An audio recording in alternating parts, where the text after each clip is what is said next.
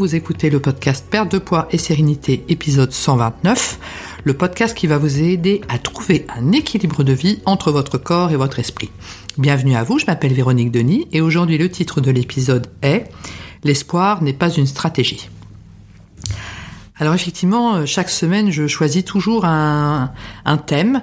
Donc c'est vrai qu'il y a quelques mois, j'organisais euh, l'enregistrement de mes podcasts différemment. C'est-à-dire qu'en fait, je les Il y a un hélicoptère qui est en train de passer, c'est super. Là, je l'avais pas prévu. Je sais pas si ça s'entend. On entend un petit peu quand même. Et alors ça, je peux rien contre les hélicos. Mais ça fait quatre fois que je réenregistre le podcast, donc tant pis, je vais rester comme ça.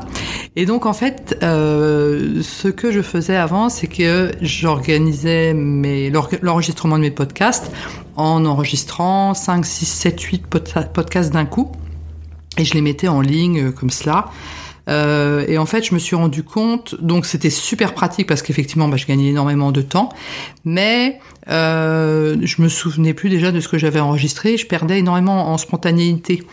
Euh, alors que maintenant, bah, il y a un sujet qui me vient en tête dans la semaine et je dis oh ouais ça ça me plaît. Euh, du coup, je le marque sur un petit post-it, un petit bout de papier et je le garde pour euh, l'enregistrer. bah, en général, j'enregistre euh, de, le mardi ou le mercredi pour le pour la nuit du, du mercredi au jeudi.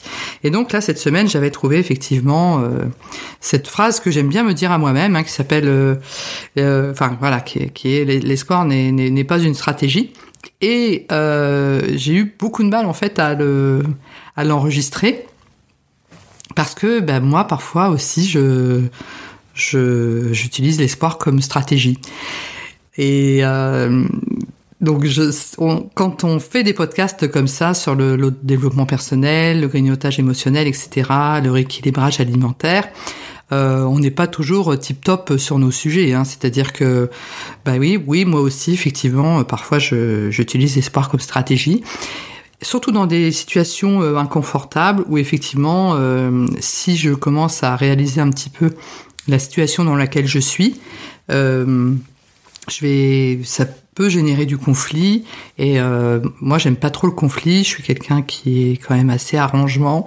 Donc euh, voilà, quand on est dans une situation de conflit où effectivement, bah, où on doit sortir de ses zones de confort. Hein, eh bien, c'est pas toujours évident. Donc, j'ai réfléchi, je me suis dit, voilà, dans quelle situation, effectivement, on peut se dire, euh, non, non, bah, ça va aller, euh, ça, les choses vont s'arranger ou la personne va changer, euh, voilà. Donc ben, on a déjà les situations de, couple où on se dit bah euh, on rencontre quelqu'un, euh, bon puis euh, les mois passent, les années passent et puis euh, bah c'est pas ça va pas forcément très bien, donc on se dit mais peut-être que ça va changer un jour, mais malgré tout on reste avec cette personne et il n'y a pas grand chose qui change. Ça peut être également des situations professionnelles où effectivement bah, le boulot ça nous plaît moyen moyen, mais on se dit bah de toute façon c'est quand même une source de revenus stable donc on reste quand même. Et et voilà donc euh, ça peut être également des relations amicales où bah, la personne est sympa mais pas plus que ça ou des moments elle est parfois elle est sympa puis parfois elle l'est moins donc on se dit bon ça va peut-être s'arranger un jour et puis euh, on a l'espoir que, que ça s'arrange un jour et puis ça ne s'arrange pas la, la personne reste toujours pareil en fait. Donc euh, voilà, c'est plutôt donc par rapport à l'espoir, je suis plus effectivement dans des situations inconfortables. Hein. Euh, je, ne, je, ne, parle pas ici, je n'évoque pas les situations dramatiques euh, avec des, des, maladies très graves, incurables, où effectivement on a l'espoir que de trouver un, un remède ou, un, un, traitement qui fasse que la personne euh, n'est plus ce, ce, problème de maladie, hein, bien évidemment. Là, je suis plutôt dans les situations euh, inconfortables euh, qui ne sont pas, bien évidemment, dramatiques. Et donc, on peut effectivement décider de, continuer comme ça, de d'avoir de, l'espoir. Mais ce qui est important, et je réfléchissais parce que du, coup, je n'arrivais pas, je tournais un peu autour du pot, j'arrivais pas trop à éclaircir mes idées. Et euh, j'espère que le podcast ne sera pas trop nébuleux. Euh, donc je suis allée promener mon chien, euh, Serge, mon golden. Euh, on est allé un peu dans la campagne et du coup ça m'éclaircit toujours un petit peu les idées. Et je me suis dit, bah, déjà, on ne se rend pas toujours compte en fait euh, que on a de l'espoir par rapport à certaines situations, mais on fait un peu l'autruche. Hein. Parfois, on, sait que la, situation n'est pas terrible, elle est un peu pourrie, mais on, on veut pas trop, trop, trop non plus s'en rendre compte parce que ben, on sort de nos zones de confort quand c'est comme ça et euh, on préfère temporiser, euh, oui, éviter le conflit ou éviter de se faire mal, hein, tout simplement en se rendant compte que la situation n'est franchement pas terrible. Donc on peut effectivement pas toujours effectivement réaliser que la situation euh, n'est pas terrible. Ça c'est déjà une première chose. Après, le fait effectivement d'avoir de l'espoir par rapport à certaines situations, euh, je pense qu'il faut effectivement différencier plusieurs choses. Est-ce que la euh, personne ou est-ce que la, situation euh, fait que cela nous blesse énormément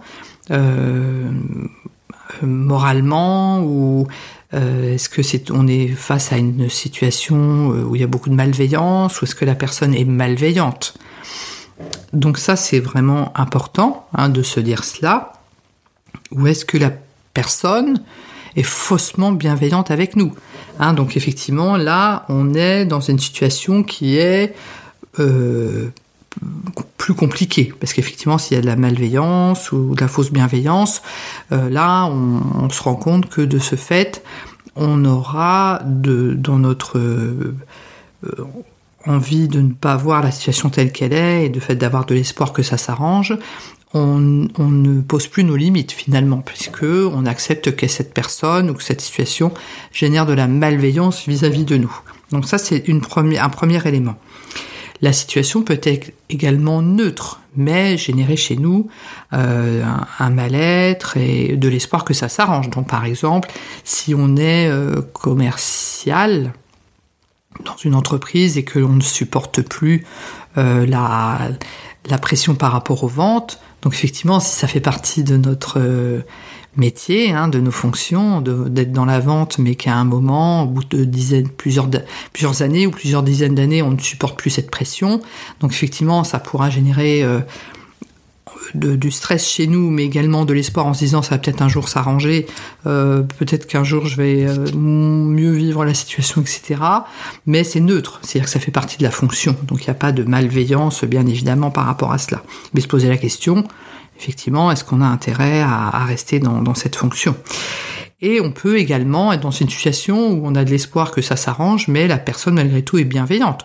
On peut être par exemple dans un couple où notre compagnon, notre compagne euh, est très gentil vis-à-vis de nous, euh, et donc cette personne est bienveillante, mais par exemple il peut ne plus y avoir d'amour dans ce couple. Euh, pour une raison euh, X ou Y, et malgré tout, euh, on a l'espoir qu'un jour ça s'arrange et ça ne s'arrangera pas si on ne fait rien. Donc, euh, donc il y a plusieurs effectivement situations qui, peuvent faire que est-ce que il y a des degrés en fait d'atteinte finalement par rapport à cette situation. Donc quand je dis l'espoir n'est pas pas une stratégie euh, c'est-à-dire que j'incite euh, les personnes qui écoutent ce podcast, et moi en premier hein, d'ailleurs, parce qu'il y a des situations euh, où je fais un petit peu l'autruche, bien évidemment, à, passer à l'action.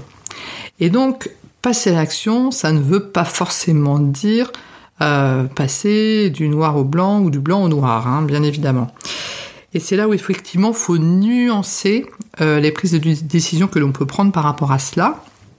Donc effectivement, si on espère que ça s'arrange, euh, on a bien compris, et que l'on ne fait rien, euh, effectivement, il ne va rien se passer.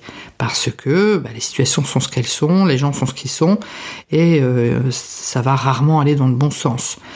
Donc, euh, par exemple, si on a fait une rencontre, par exemple sur Tinder ou sur euh, et que la personne avait des traits de caractère qui nous dérangeaient profondément, sachant qu'au début d'une relation, on est effectivement dans la période lune de miel, si cette personne si on reste avec cette personne encore pendant plusieurs semaines, plusieurs mois, cette personne risque d'avoir ces traits de caractère qui se qui s'affirment de plus en plus parce qu'on va quitter la zone lune de miel pour une zone de vie de, tous les jours et effectivement on risque d'être plus en plus agacé. Donc si ces traits de caractère-là ne sont pas acceptés dès le début, ça risque effectivement d'être euh, compliqué par la suite.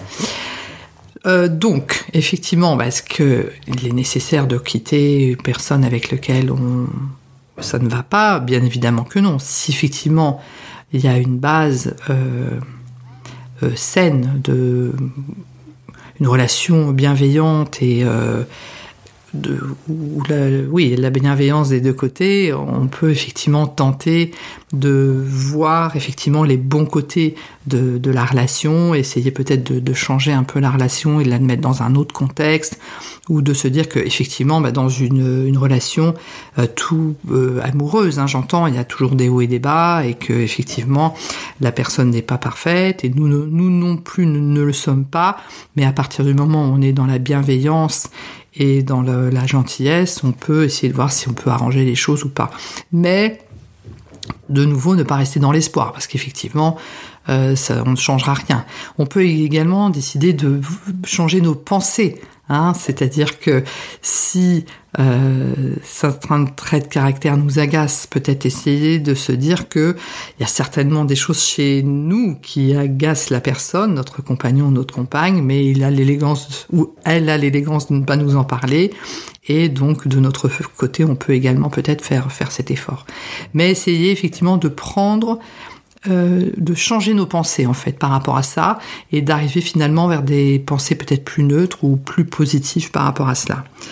Euh, si effectivement on est dans des euh, rapports où effectivement on est dans la neutralité parce que par exemple ça peut faire partie d'une compétence comme le fait d'être d'être commercial et de ne plus supporter la pression, on peut peut-être décider effectivement peut-être de changer de de, de poste hein, et de ne plus avoir un poste de, de commercial et de mais de ne pas espérer un jour mieux supporter la pression. Parce qu'il y a un moment si on ne supporte pas du tout la pression ou si on ne supporte plus la pression je pense qu'effectivement il faut peut-être envisager de faire une, une reconversion et de changer de, de poste par rapport à cela. Puisqu'on n'est pas là pour se faire du mal non plus. Et si par contre effectivement on est sur des relations euh, mais qui sont générés par de, la, malveillance hein, ou de la fausse bienveillance, alors là, euh, l'espoir, euh, c'est pas du tout, du tout la bonne stratégie. Hein. Effectivement, il ne faut pas hésiter, quand on le peut bien évidemment, à entreprendre des changements.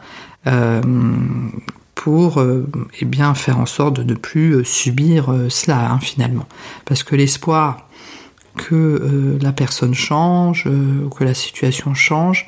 Si nous sommes victimes hein, finalement de, malveillance, c'est mal barré, c'est mal barré.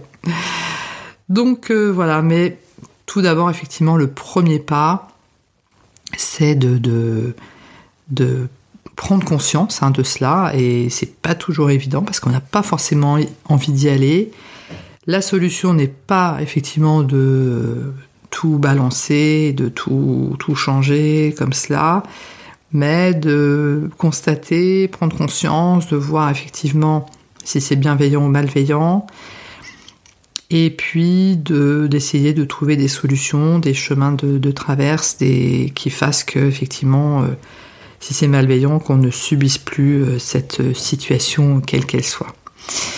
Voilà, j'espère que c'était clair. Euh, j'ai essayé d'éclaircir cela.